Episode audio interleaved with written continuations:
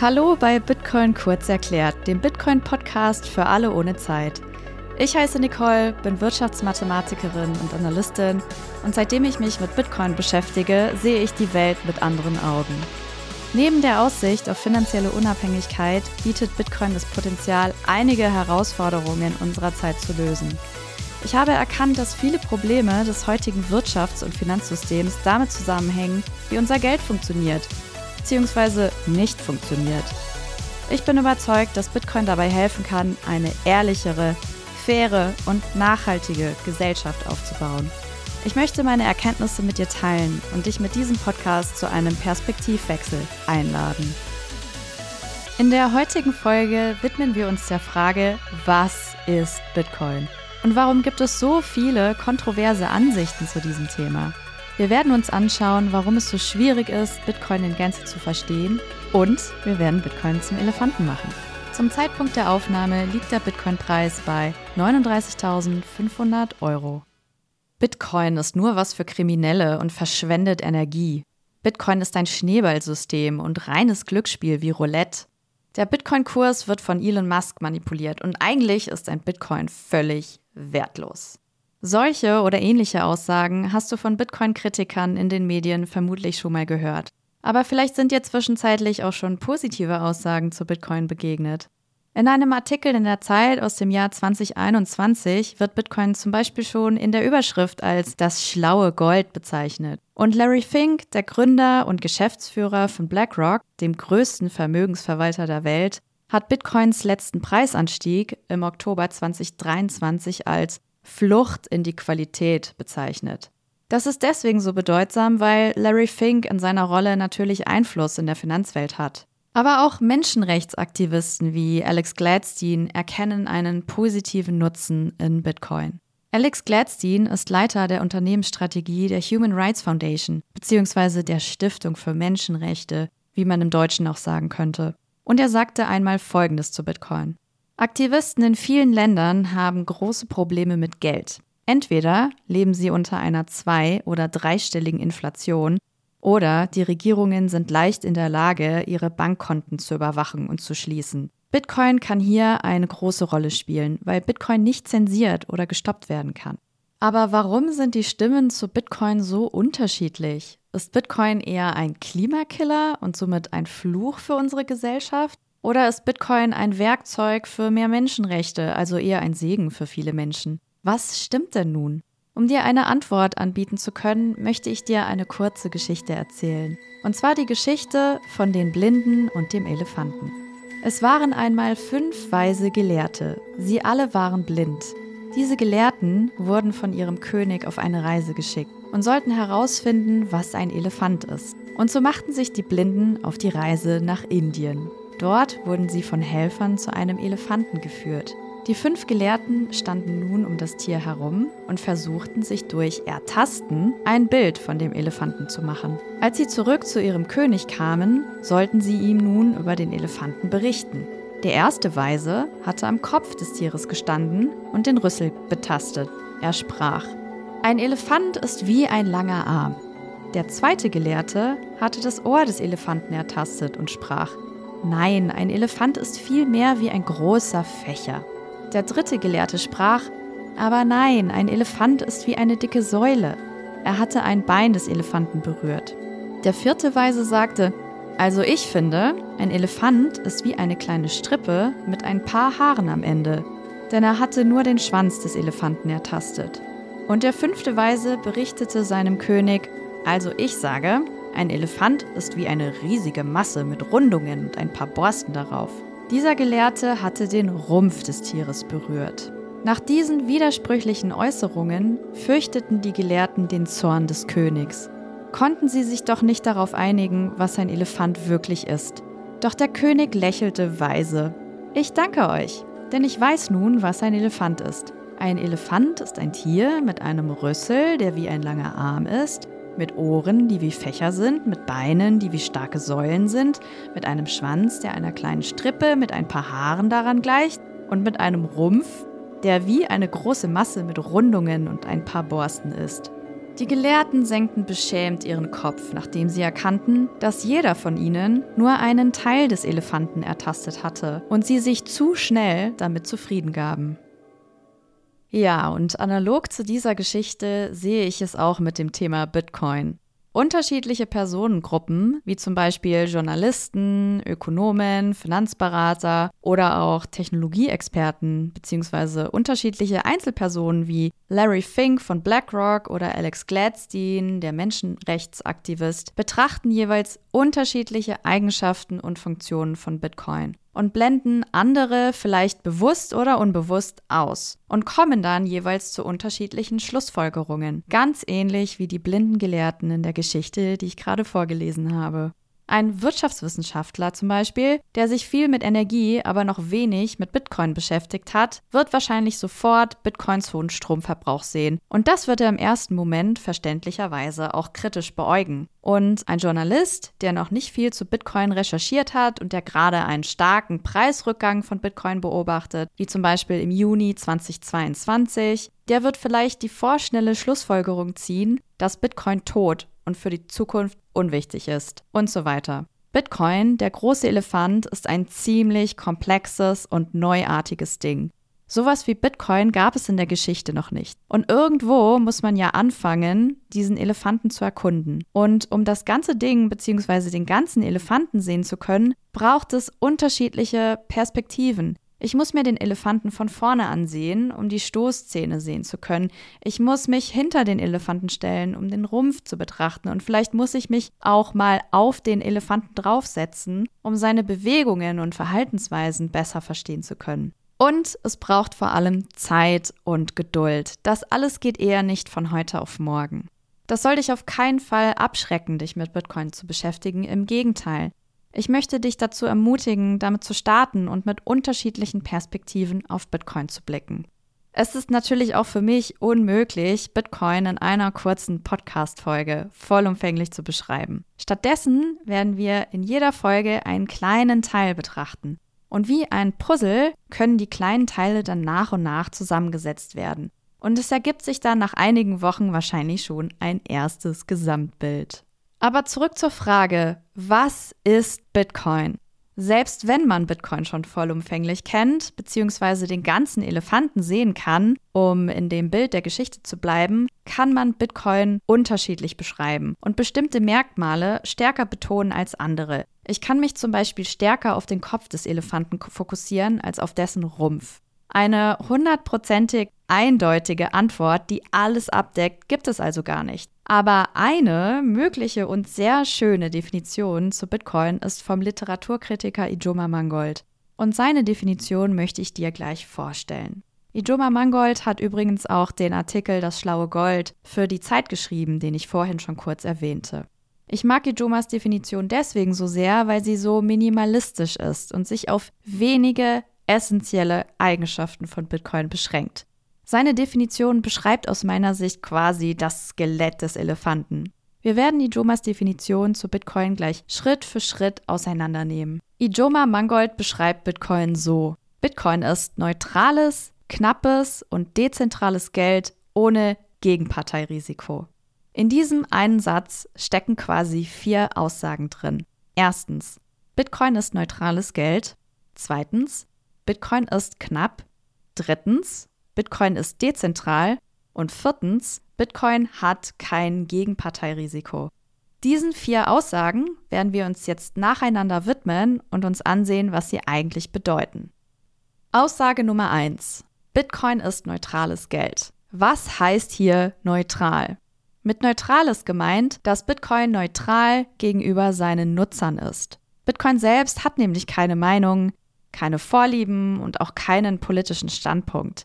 Bitcoin funktioniert auf der Grundlage von Mathematik, also festen Regeln und Kryptographie und ist unparteiisch gegenüber seinen Benutzern.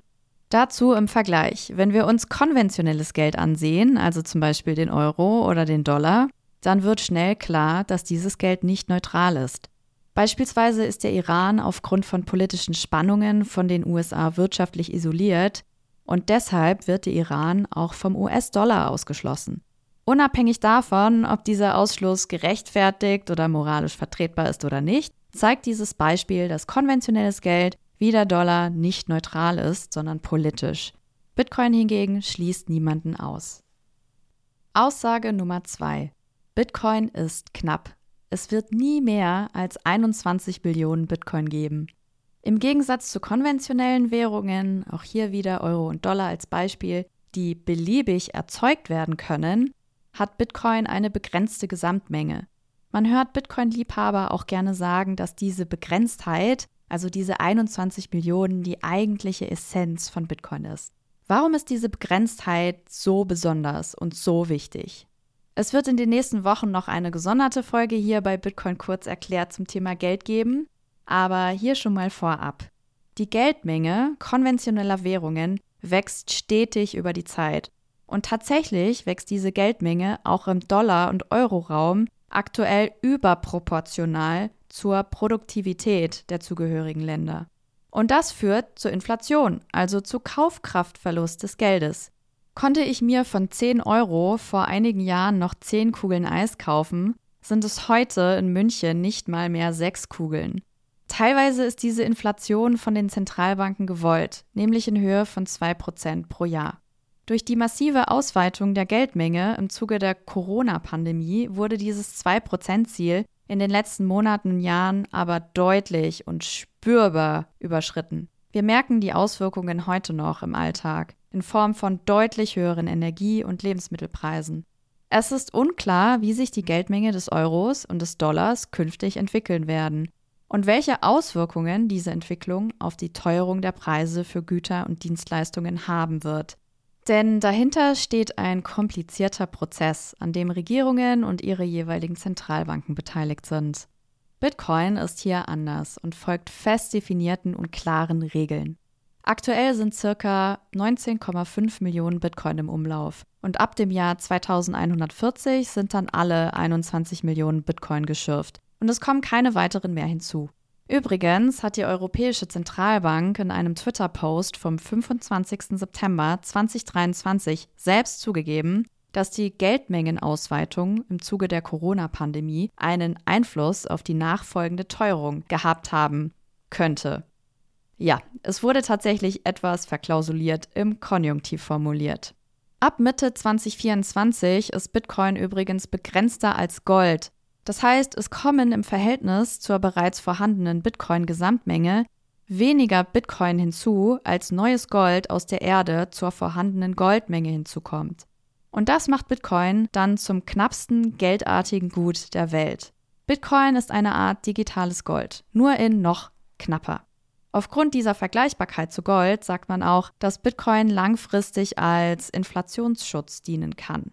Aber mehr dazu in einer der nächsten Folgen. Übrigens ist die Zahl 21 im Bitcoin-Umfeld eine sehr oft genutzte Zahl, die immer wieder auftaucht und verwendet wird. Und diese Zahl ist auch der Grund dafür, dass jede Folge Bitcoin kurz erklärt maximal 21 Minuten dauert.